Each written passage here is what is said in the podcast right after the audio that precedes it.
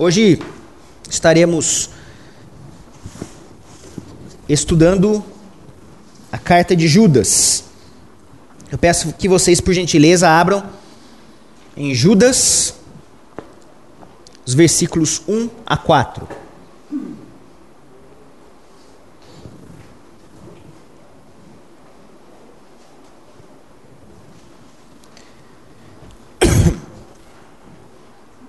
Eu leio aqui, tá? A versão Almeida atualizada. Judas, servo de Jesus Cristo, irmão de Tiago, aos chamados, amados em Deus Pai e guardados em Jesus Cristo. A misericórdia, a paz e o amor vos sejam multiplicados. Amados, quando empregava toda a diligência em escrever-vos acerca da nossa comum salvação, foi que me senti obrigado a corresponder-me convosco, exortando-vos a batalhardes diligentemente pela fé que uma vez por todas foi entregue aos santos. Pois certos indivíduos se introduziram com dissimulação, os quais, desde muito, foram antecipadamente pronunciados para essa condenação. Homens ímpios que transformam em libertinagem a graça de nosso Deus e negam o nosso único soberano e Senhor, Jesus Cristo. Então, vamos nos afixar hoje nos quatro primeiros versículos, depois nas outras aulas, outros versículos serão explorados. Como eu gosto geralmente de fazer, é, com exposição bíblica, eu vou então, tendo depois dessa leitura inicial né, do texto todo, a gente vai começar a dissecar os vários versículos e as várias partes dele. Então vamos pegar um pouquinho aqui, né? Autoria. Judas, por quase toda a maioria da cristandade, é considerado aqui o autor dessa carta como o irmão de Jesus. Quase todo mundo do meio cristão considera isso. Basicamente, quem não considera e quem faz objeção é um pequeno grupo dentro da ala católica que acredita na virgindade perpétua de Maria, ou seja, que Maria sempre, é, desde o início né, até a sua morte, foi virgem. Então, para aqueles que defendem essa ideia, é evidente que Judas não poderia ser esse Judas irmão de Jesus. Tá? Mas toda a tradição cristã e a maioria dos comentaristas, no meio reformado, todos são unânimes quanto a isso, mesmo no meio católico, muitos são favoráveis a essa ideia.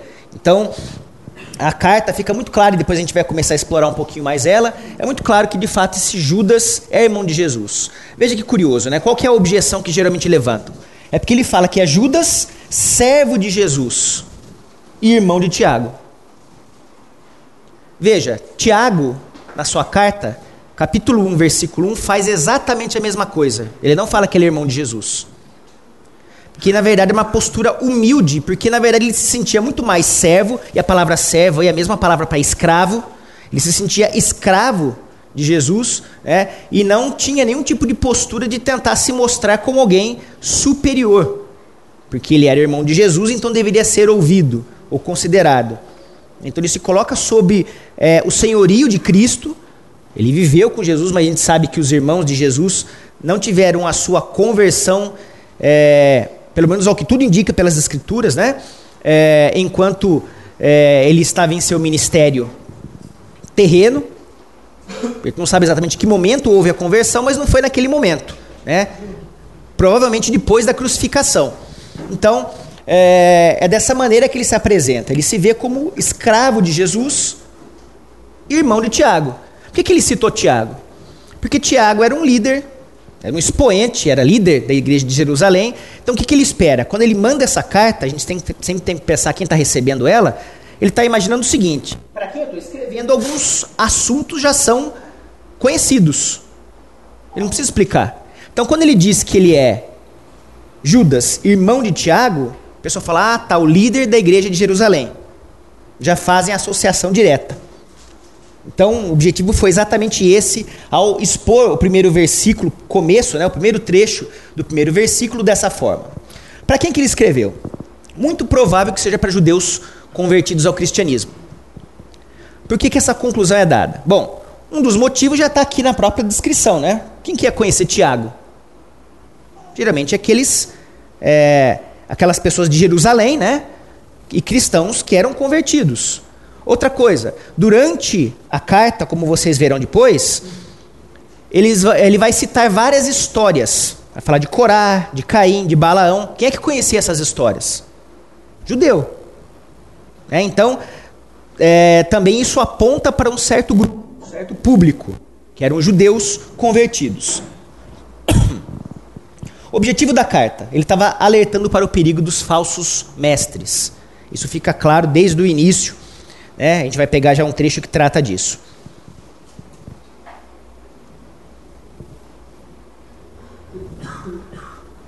E aí ele continua: aos chamados, amados em Deus Pai e guardados em Jesus Cristo.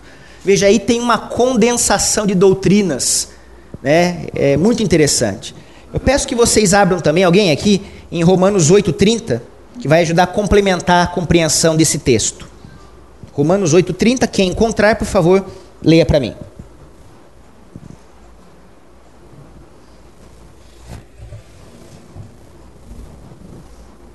E aos que predestinou, e esse também chamou, e aos que chamou, a esse também justificou, e aos que justificou, a esse também glorificou. Isso. Então, olha só, embora ah, apenas esse trecho de Judas não dê para é, ter uma compreensão direta de todas essas doutrinas que eu estou apresentando aqui, indiretamente elas estão todas contidas nesse trecho. Veja que interessante, né? Para aqueles que ele predestinou, tem a ver com a doutrina da eleição, é o povo dele, o povo que ele escolheu, um dia eles serão chamados, necessariamente. Se são eleitos, serão chamados. Nós sabemos que todos aqueles que são chamados não dizem não. É o que a gente chama de graça irresistível. Na doutrina reformada, não existe a possibilidade de, uma vez chamado, você recusar. Porque a graça é tão irresistível, o trabalho de Deus em nosso coração, transformando os corações de pedra em corações de carne, agora desejosos por é, tomarem contato com esse Deus e conhecerem esse Deus e aceitarem esse Deus, que necessariamente eles vão aceitar. Então, quem é chamado, aceita. Graça irresistível. Pessoas amadas pelo Pai. Ele mesmo coloca é, no versículo. Feitas justas, graças à obra de Cristo. É a doutrina da justificação pela fé. Cristo, o justo, nosso cabeça federal, nos representa. Por isso somos justos. Somos justificados graças à obra de Cristo. Isso é imputado a nós. A justiça de, de Cristo é imputada a nós.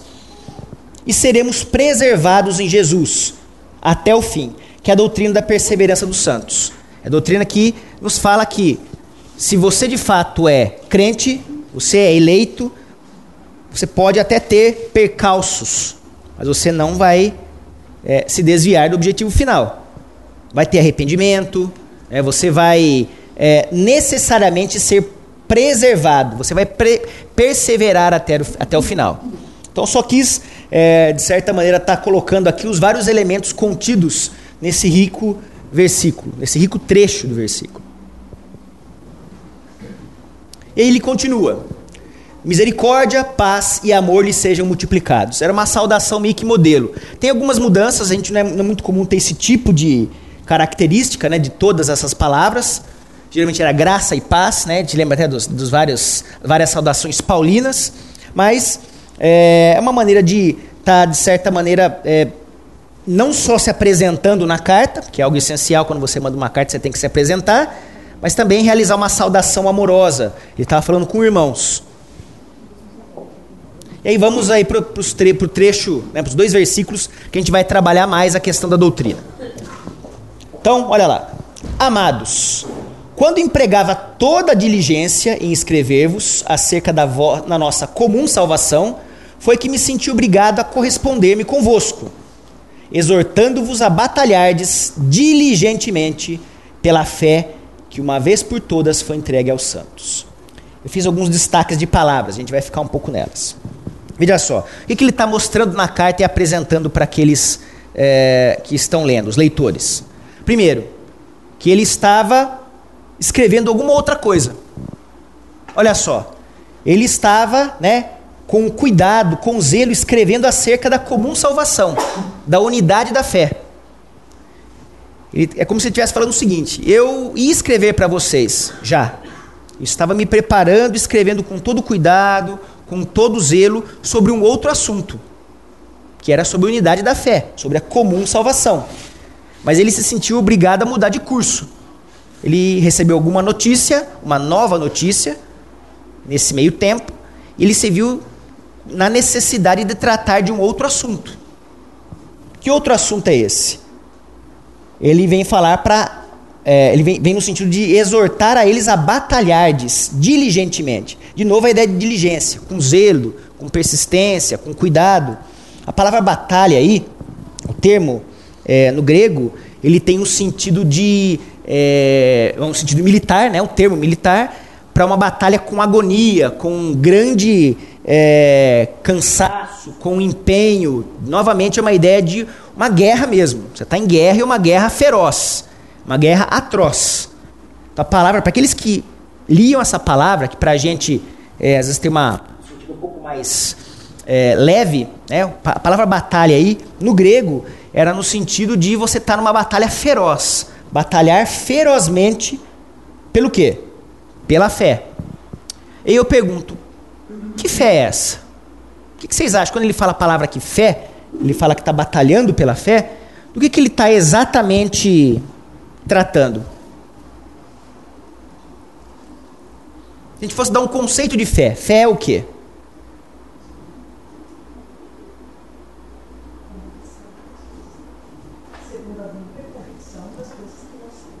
Isso, isso. Esse é o conceito de fé. Será que é dessa fé que ele está falando? Acredito que é o conjunto de doutrinas. Isso, exato. É o conjunto de verdades da Escritura. O ponto que está sendo trabalhado aqui, é legal a gente saber disso porque isso vai acontecer em outros momentos. Em outras, eh, outros textos, em Romanos tem momentos que aparece a, a palavra fé usada da mesma maneira, né? mas também em outros textos da Escritura, a gente tem que diferenciar quando se fala daquela, daquela fé que é um dom de Deus e a fé que é o conjunto de doutrinas. Tá? Então a fé aí, a palavra fé, não vem da palavra fidúcia que o próprio pastor falou hoje na pregação. Tá? Não está se referindo a isso aqui nesse texto, mas o conjunto de doutrinas, de verdades do Evangelho. Então veja, ele está recomendando, vocês têm que batalhar. Batalhem pelo quê? Pelo conjunto de doutrinas. Defendam. Veja que ele sai né, de uma é, postura que é a seguinte: ele ia escrever sobre a unidade da fé. Agora ele vai começar a falar sobre a defesa da fé. Ele muda o foco. E essa, esse conjunto de doutrinas que, uma vez por todas, foi entregue aos santos. Detalhes importantes aqui. Primeiro, que não era um conjunto de doutrinas que era dos santos, ela foi entregue aos santos. Portanto, não é originalmente deles. Quem recebe alguma coisa recebe algo de alguém. Então, ele recebeu do próprio Deus. O que ele está deixando muito claro é que esse conjunto de doutrinas é divinamente inspirado. É o próprio Deus que entregou àqueles que foram separados antes da fundação do mundo daqueles que foram eleitos para serem povo dele. E isso às vezes vai, né? Esse tipo de pensamento de batalha, é, é, de batalhar pela doutrina, parece que vem numa posição meio estranha, pensando um pouco é, na maneira como às vezes o meio evangélico vê essa questão da batalha pela fé. Uma das frases muito comuns que a gente escuta é: mas Deus não precisa Vocês acham que isso daqui entra em contradição com a ideia de que Deus não precisa de defesa? O que vocês acham sobre essa questão? Você acha que a gente deve de fato batalhar pela fé? Claro que isso está explícito, né? Tem que batalhar porque está na Escritura, mas a questão é: batalhar de que jeito?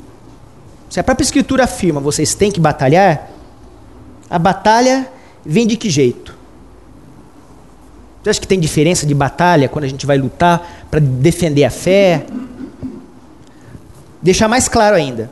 Nós vimos em, em Pedro, 1 Pedro 3, Pedro falando, e tudo dá a indicar que ele está falando da defesa da fé para incrédulos, né, para pessoas que não são da igreja.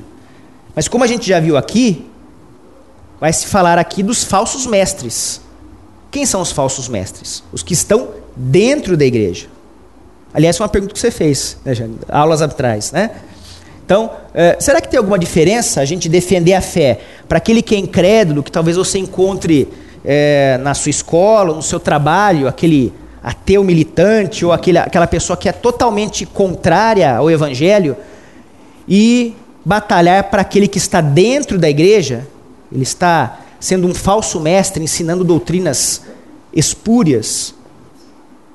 O que, que vocês acham? Tem que ter o sim ou não e o porquê, né? Pode ser só o sim ou não.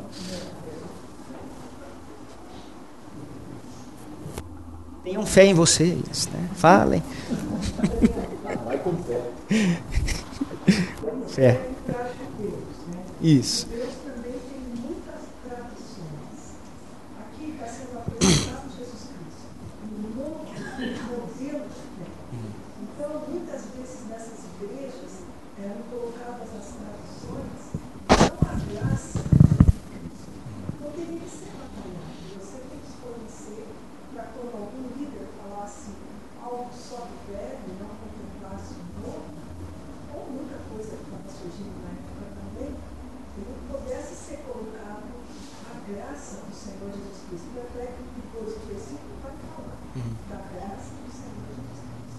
Sim. Aliás, isso que você está falando cai muito bem também em um outro momento, em outra carta, que é uma carta paulina, né, aos Gálatas, quando acontece a, o mesmo tipo de batalha. A gente vai perceber aí que, que os falsos mestres, os falsos mestres de lá eram diferentes dos daqui, da carta, porque lá eles eram fariseus. Né, eles eram é, farisaicos, melhor dizendo, legalistas. Né? Então, é, aqueles falsos mestres na Galácia, eles eram legalistas que estavam tentando colocar o quê? Né? Eles entendiam que não bastava Jesus, tinha que ser Jesus e algo mais. Então, Jesus e a circuncisão, Jesus e as leis dietéticas. Não tinha esse perfil. De fato, eles estavam barateando a graça, né? ou é, manipulando a graça. Mas vamos lá, vamos tentar explorar um pouco mais. Alguém tem mais alguma ideia? Eu, eu interpreto quando ele coloca a fé que uma vez por todas foi entregue, é, é, essa expressão, na minha, entendimento, assim, é de uma forma definitiva, imutável. Uhum. E o falso mestre, ele, ele muda a doutrina conforme a sua, sua intenção, seu desejo, sua má fé. Uhum. Então, na verdade, tem isso. Ó, a fé em Cristo, a doutrina, ela é uma só. Uhum. Não pode ser manipulada, não pode ser distorcida como no, na sequência do versículo. Ótimo. Então, acho que a palavra é correta. Imutável. É? Ele deixa muito claro. Isso aqui é imutável santos. E o falso mestre tem essa característica. O que o falso mestre geralmente faz?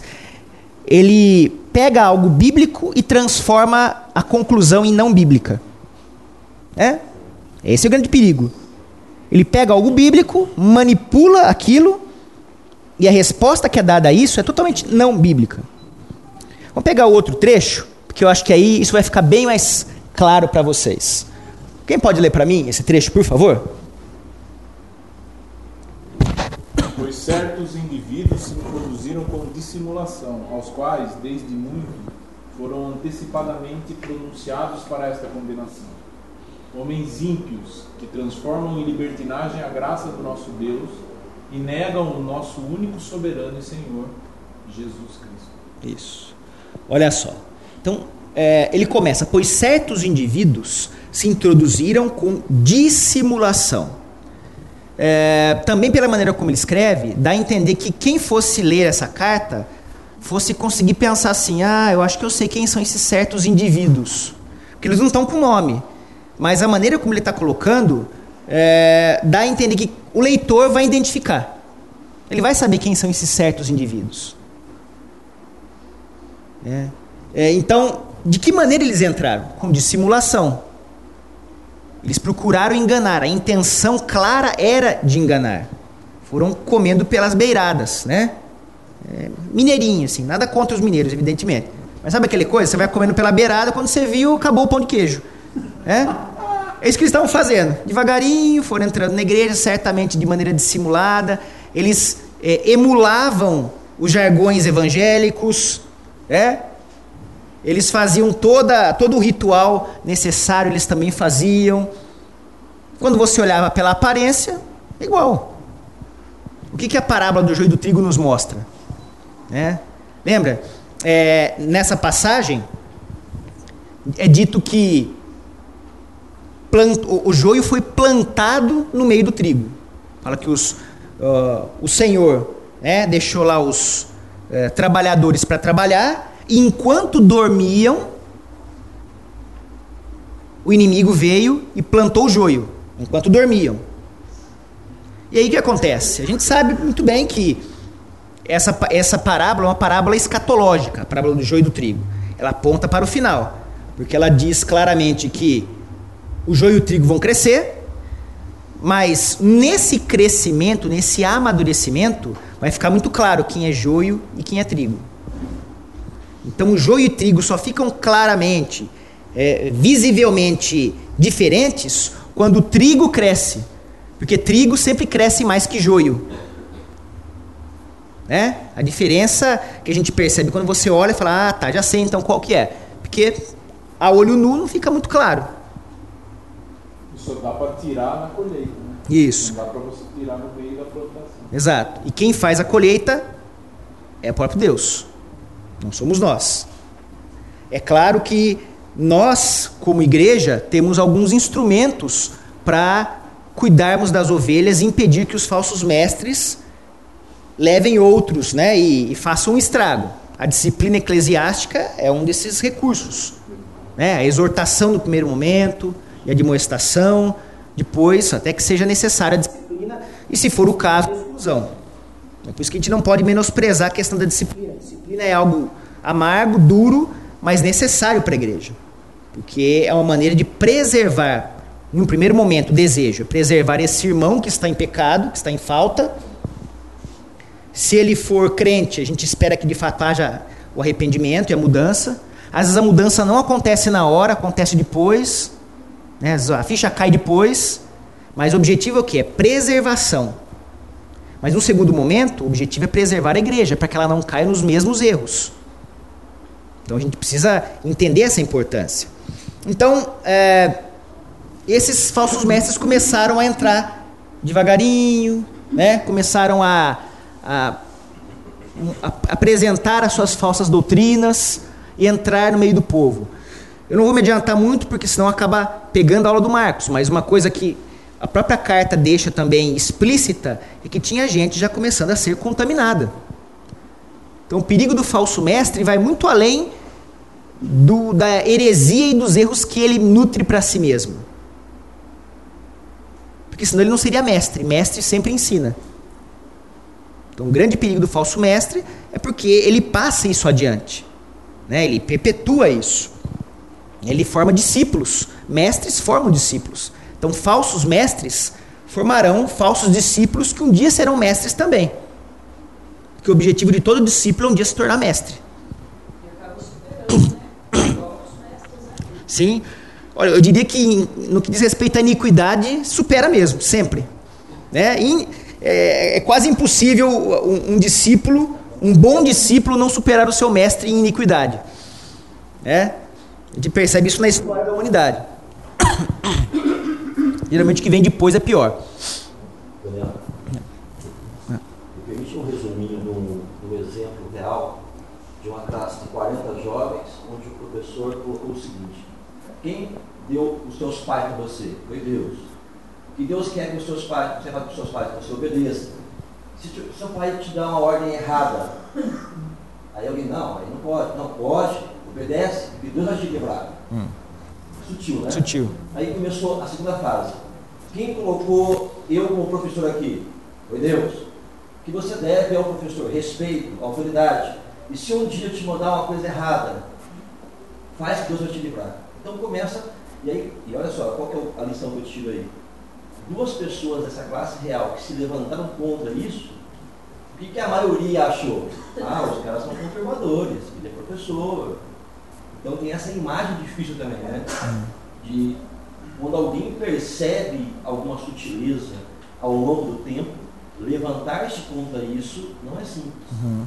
Né? Até mesmo na liderança no começo, né? porque a gente tem mesmo, tem que ser zeloso, não pode julgar, etc. Mas é muito comum que toda a maioria fique contra aqueles que porventura levantam, ó, tem alguma coisa errada aí. Uhum. Isso é um alerta para nós. Batalhar pela fé quase, em algumas circunstâncias da igreja, ao invés da unidade, é quase provocar divisão. Uhum. Isso é, é dolorido. Sim, não tenha dúvida, é verdade. E, aliás, é, pensando nessa mesma situação, é, a gente percebe na história da, do cristianismo vários movimentos. Bom, vamos pegar a própria reforma, né? É, que ainda hoje, por alguns grupos, é vista como uma rebelião. É, então, de fato, é um momento difícil, é um movimento difícil. E geralmente quem é, se levanta, ele não se levanta com o objetivo de ser é, um divisor. Né? Mas às vezes isso é inevitável. Pode acontecer.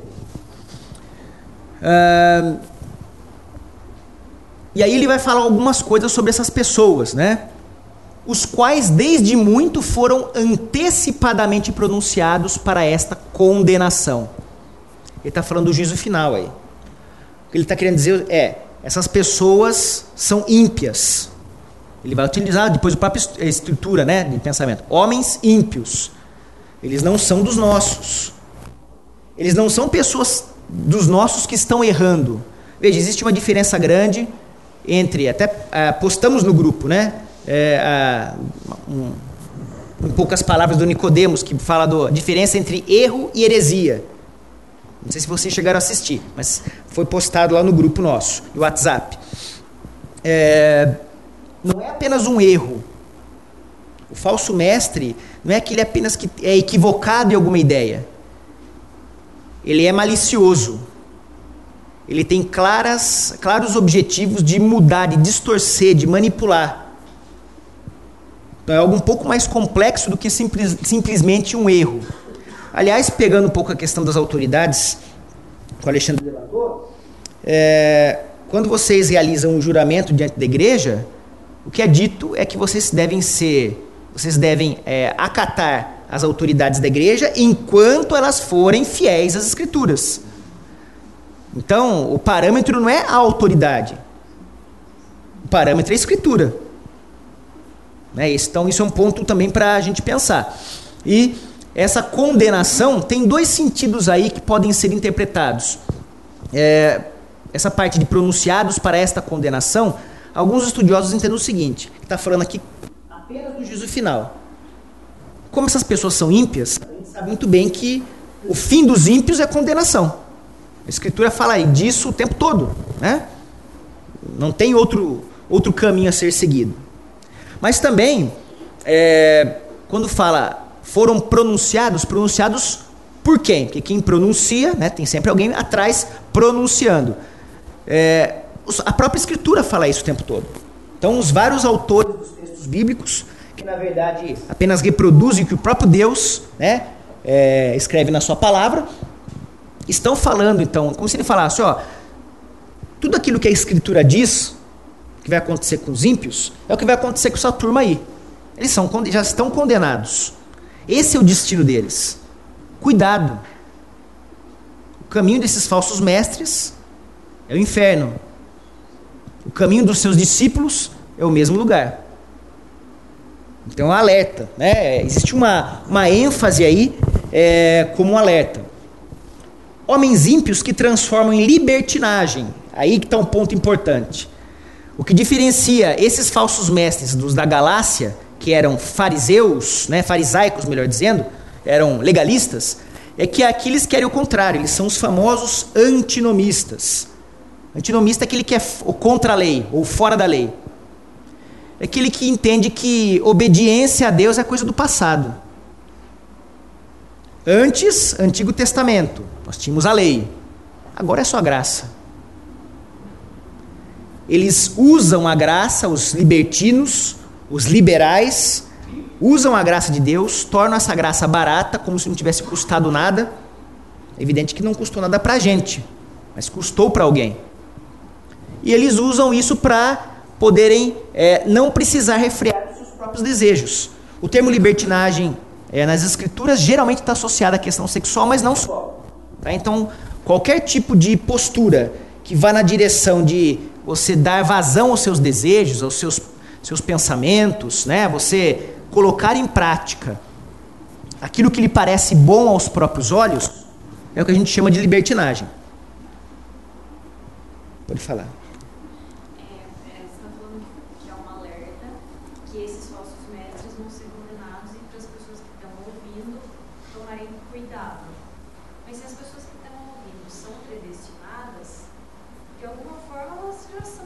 Sim, sim. Mas o nosso, a nossa postura, na verdade, é o seguinte: muitas vezes você é salvo, mas você pode ser enredado numa doutrina errada que é, deixa de adorar ao Senhor. Então, os salvos eles não pedem a salvação. Mas um salvo pode, numa postura equivocada, adorar a Deus da maneira errada, cair em erros que podem, inclusive, porque todo erro nunca é um erro teológico apenas. Isso sempre tem consequências para a nossa vida. Né? Ah, quando nós adoramos a Deus, é para a honra e glória dele e para nosso benefício. Nosso benefício sempre está. Exatamente. Aqui, aqui mesmo na terra, né? nessa vida. Então, por mais que a igreja tenha pessoas, né? Pode falar, bom, tudo bem, os falsos mestres chegaram aqui, mas temos os eleitos, estamos seguros.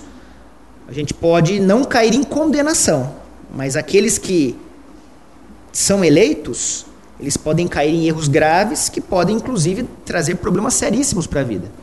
Sim, Né? se não fosse isso, não haveria necessidade de tantos alertas escrituras. Alertas dirigidos ao- aos eleitos. Sim, sim, exato. Então, assim, esse alerta, porque é, acho que. Aqui, Isso, para perder essa isso, não é que ela vai perder, né? Judas está chamando a atenção também para a batalha da fé, né? no Uhum. sentido do conjunto doutrinário. Exato. Veja, toda vez que. Uma batalha pela salvação. Isso, né? Exatamente. Isso. Eu acho que aí entra de novo nessa questão, porque se a gente pensa só ter- em termos de salvação, veja, para aqueles que não acreditam em predestinação, eles vão falar, bom, preciso batalhar, porque senão as pessoas vão perder a fé. Mas para aqueles que creem na predestinação, né, para aqueles que entendem que Deus elegeu as pessoas, um povo para si, antes da fundação do mundo, se a gente não tiver uma compreensão correta, a gente pode cair exatamente nisso. Né? Ah, mas por que eu vou pregar se as pessoas já estão eleitas? Por que, eu vou lutar contra os falsos mestres? Todos já, já estão eleitos. É bom, bom esse apontamento, Mar, porque é, nos faz ter o cuidado de que não é uma, uma perfumaria lutar pela fé. Eu vou deixar para lá porque isso é coisa para teólogo. Né? Agora, é evidente que existem diferenças. Eu fiz a pergunta, eu vou já complementar. É, para casos como falsos mestres, o combate tem que ser sempre maior. Porque o objetivo é sempre tirar aqueles que estão na igreja do reto caminho. Então a nossa preocupação em combater a falsa doutrina, ela sempre tem que ser maior na igreja do que fora. É, então, é, uma postura para aqueles que são de fora, nós temos que de fato agir com muita mansidão. Não que aqui a gente tem que ser explosivo, não é esse o ponto. Mas o nível de intensidade, de força para se combater, inclusive porque quem está dentro da igreja está sujeito à disciplina dela. Quem está de fora não está sujeito a isso. né? Então, o nível de combatividade, vamos dizer assim, em relação à pessoa, ela tem que ser maior. Nós percebemos os grandes estragos que um falso evangelho faz no país. A gente tem exemplos aos rodos. Talvez vocês, em muitas das suas histórias, vocês possam contar exemplos desse tipo. Né? Cada um aqui tem uma história peculiar. E acaba até difamando as igrejas evangélicas que são sérias. É, elas, elas, Fala que você é evangélico, a pessoa já imagina que você é um tipo que é. Se tornou aí não glorifica. Uhum. Exato, quer dizer, é, e isso, na verdade, toda vez que mancha a igreja, a igreja é o corpo de Cristo. Portanto, Cristo é o principal é, ofendido. Né? Então, esse cuidado ele tem que, de fato, existir. E essa combatividade tem que existir também. Esses libertinos, então, eles tentam manipular é, tentam, o termo, como eu falei, antinomismo, né, o antinômano, é, o, é, o antinomista, ele é aquele que entende que a, a lei, né, nomos de lei, anti, contra. Aliás, uma coisa que o pastor falou hoje, né, do que, que é o autônomo, aquele, aquela pessoa que quer ser autônoma. O auto é a sua própria fé, a sua própria, própria lei, né? O autônomo é aquele que quer seguir a própria lei. Também não combina com o crente, a ideia de autonomia. Nós sempre somos ligados à origem da vida, fonte da vida, que é o próprio Deus. Né? Não existe para o crente a ideia de autonomia. Assim como não existe para o crente a ideia, a possível ideia de ser antinomista, contra a lei. Porque a obediência é algo requerido. Requerido não para nossa salvação, mas é porque nós somos salvos que nós podemos obedecer. Mas obediência é algo necessário. Né? Senão a gente cai também naquele outro, outro buraco teológico. Se eu sou salvo, a partir de agora, Paulo fala em Romanos, né? Quer dizer então que agora está tudo bem? Eu posso fazer o que eu bem entender com a minha carne? Está valendo tudo? Coríntios também ele volta a tocar nesse assunto. Né? Não, pelo contrário. É, é, é maneira completamente oposta. Agora sim que eu tenho que ser obediente. Porque antes eu não era capaz de ser obediente. Antes de é, receber a Cristo como meu único suficiente Salvador, era impossível que eu fosse obediente.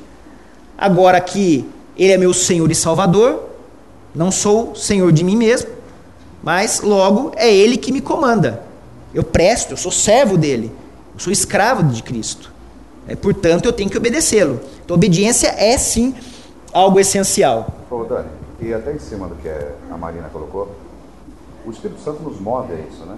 Porque nós temos histórias, mesmo dentro da cidade presbiteriana que a gente viveu, de passar por uns ventos todos da maluco, de começar a querer se afastar da fé. E o Espírito está sempre incomodando que tem alguma coisa que não está certa nisso daí. Né? Ele, é, essa visão, por exemplo, que ah, vou fazer o que eu quero, o verdadeiro eleito, eu entendo que não consegue viver muito tempo nisso. Pode até ser que num dia ele chute o balde, ah não, esse fim de semana eu vou arrebentar mas eu não consegue permanecer nisso. O Espírito não permite que, a, que, que, que, isso aconteça. Hum.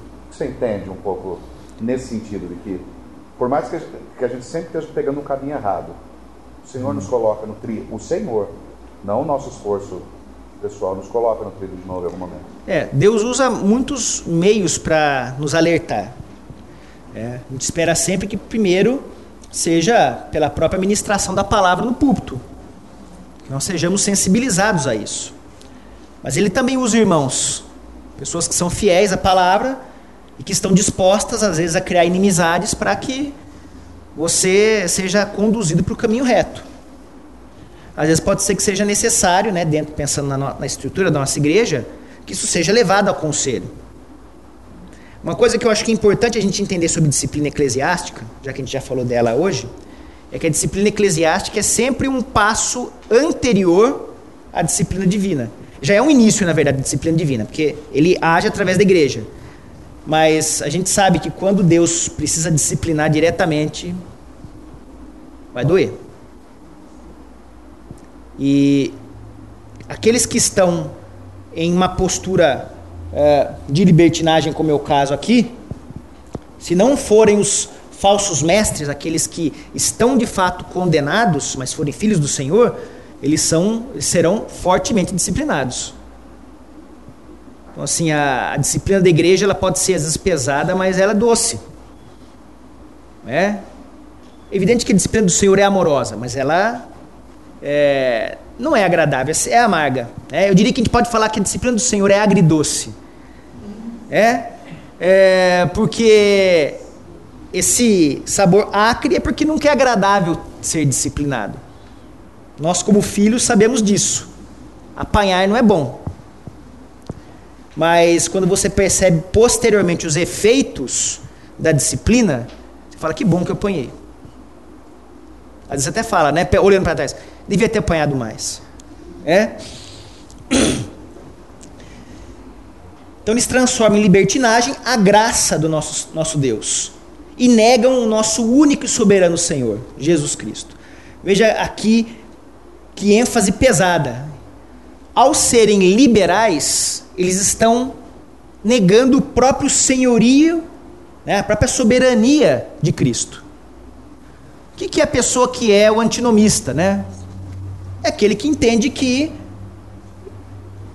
ele não precisa obedecer. Logo, se ele não precisa obedecer, ele obedece a ele mesmo. Com isso, ele fala: Eu sou o Senhor. Quem manda em mim sou eu. Eu sou o Senhor da minha própria vida. Ao fazer isso, essa é a consequência lógica. Eles negam o próprio soberano. Eles negam o próprio senhorio de Cristo. Veja a gravidade, né, a, a sequência lógica de encadeamento de raciocínio aí, mostrando que, ao fazer isso, eles negam o senhorio de Cristo. Eles negam o próprio Jesus. Ah, deixa eu pegar um texto que eu acho que vale a pena. Gênesis 3, de 1 a 5. Primeiro antinomista da história. Quem encontrar, leia para mim, por favor. Gênesis 3, de 1 a 5.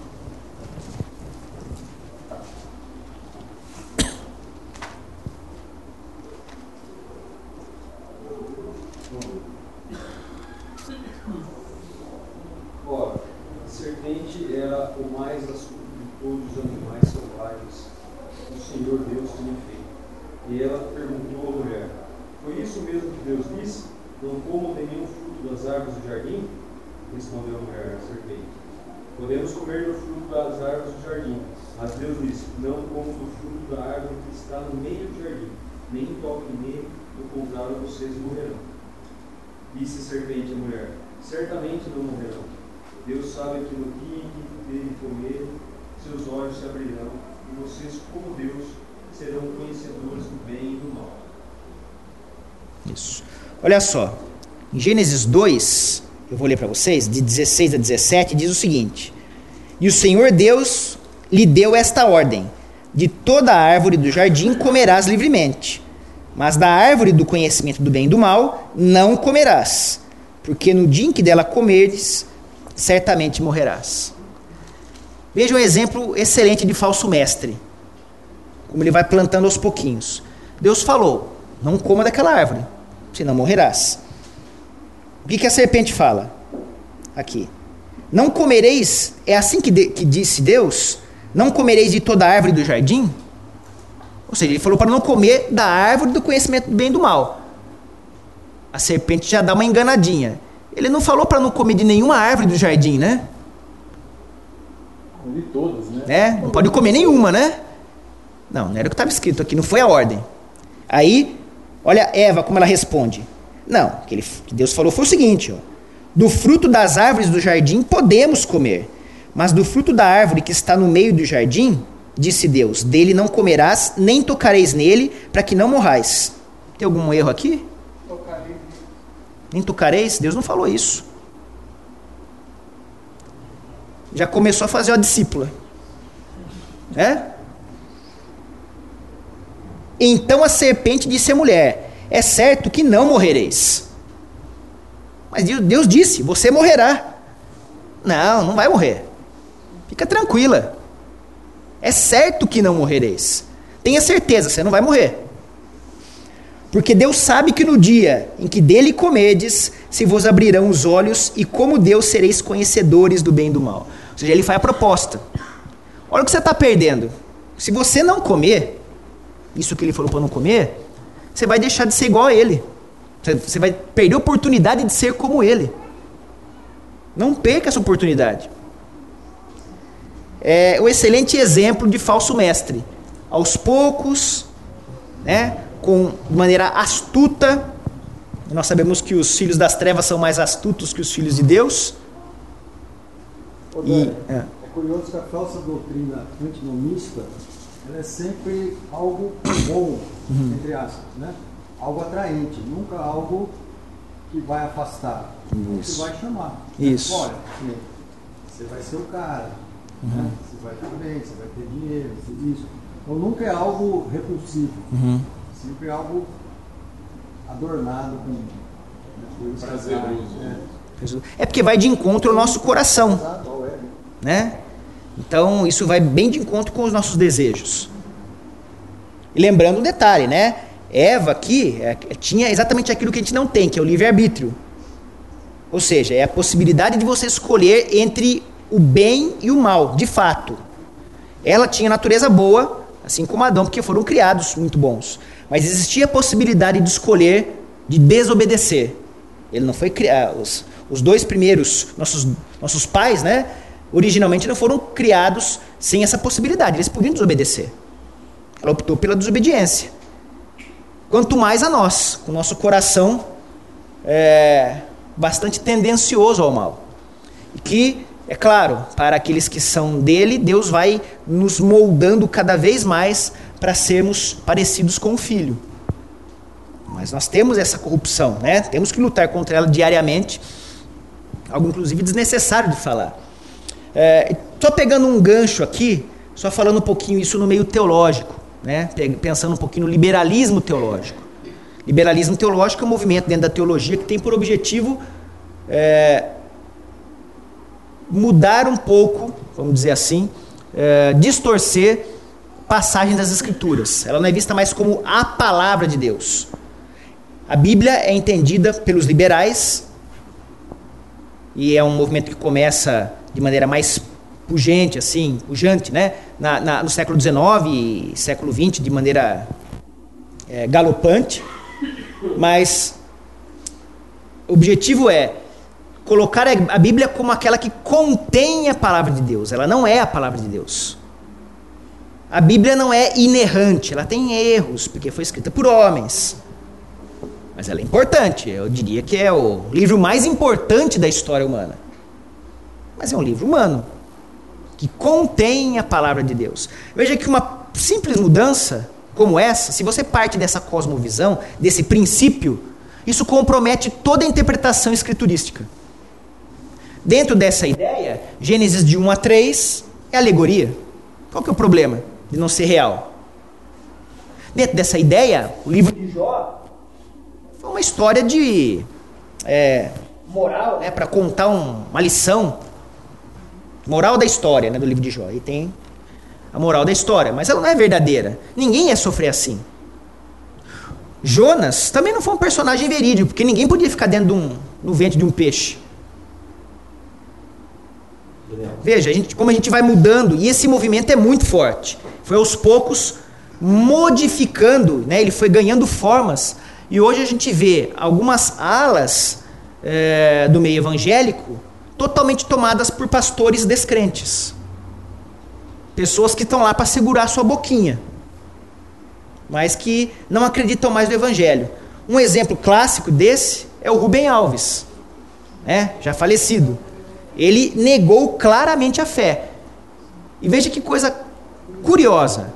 O ponto dele para negar a fé é: eu não consigo acreditar em um Deus que manda um filho dele para morrer no lugar dos outros. Isso, foi pastor, teólogo, é, é, professor de seminário. Então veja, ele não entendeu o básico. Aquilo que a gente viu sobre Nicodemos, ele não entendeu o básico. Mas estava ensinando gente a pastorear igrejas.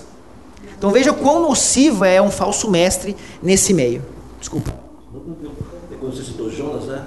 A questão de é, que, que às vezes é uma história Aí, certa vez, o pastor mesmo falou, mas, mas Jesus se compara a Jonas. Uhum. Né? Ah, mas Jesus foi judeu, né? Ele aprendeu isso. Olha o nível Sim. De, você, de liberalismo que você tem que explicar negando o senhorio de Jesus Cristo. Uhum. É, ele também estava surgindo a cultura. Os pais dele também contaram essa historinha para ele. Uhum. Então é muito nocivo e perigoso e parece que tem lógica, né? Isso. Ah, hoje você tem liberais que negam o inferno os demônios. Não existe. Isso daí foi criado na época do exílio babilônico.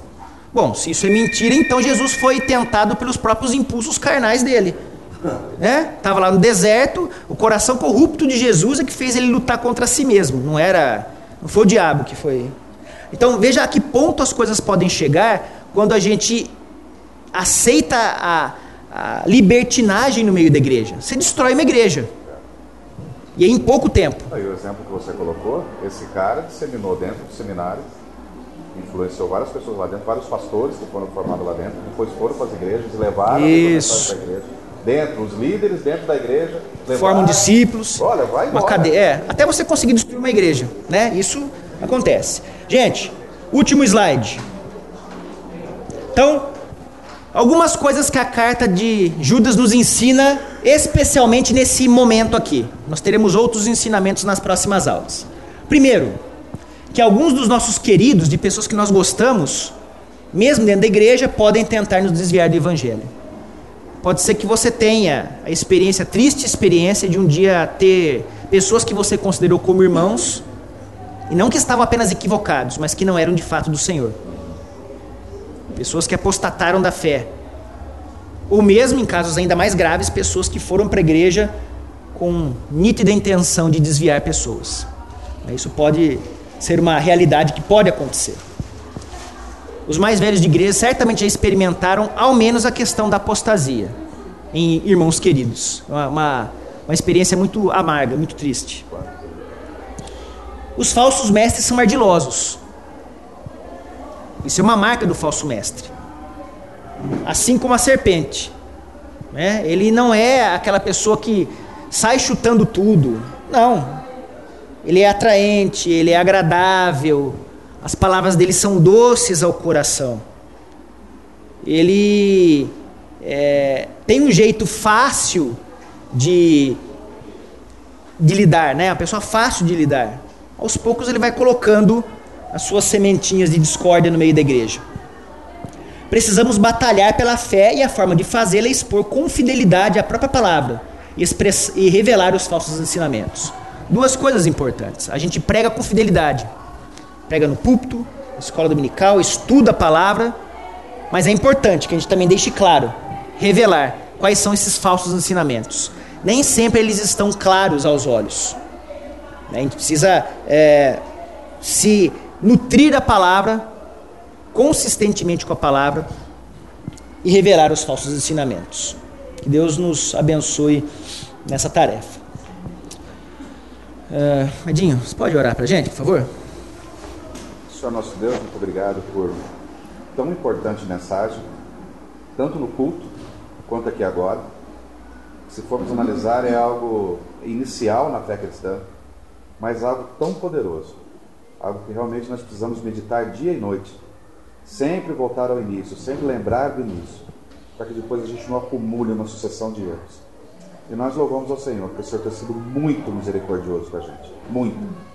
Infelizmente, como o Dani falou, a gente, nessa última palavra, a gente lembra de várias pessoas queridas que caminharam com a gente, que estiveram com a gente, gente que a gente realmente amou e hoje não estão mais entre nós. E o Senhor é misericordioso e nos mantém na fé. Toda honra, toda glória seja dada ao seu nome, porque nós não estamos aqui por sermos bonzinhos ou porque nós corremos atrás mas porque a sua misericórdia nos alcançou, o seu Espírito tem nos iluminado dia após dia e tem nos alimentado com a profundidade da sua palavra, dia após dia também. Louvado seja o teu nome. Continue sustentando nossos professores, os nossos líderes, para que a mensagem essencial da fé do Senhor, o evangelho genuíno, nunca deixe de ser pregado nessa igreja que nós possamos estar firmes nele até o fim de nossas vidas. Nós te louvamos em Cristo Jesus. Amém. Amém. Bom domingo.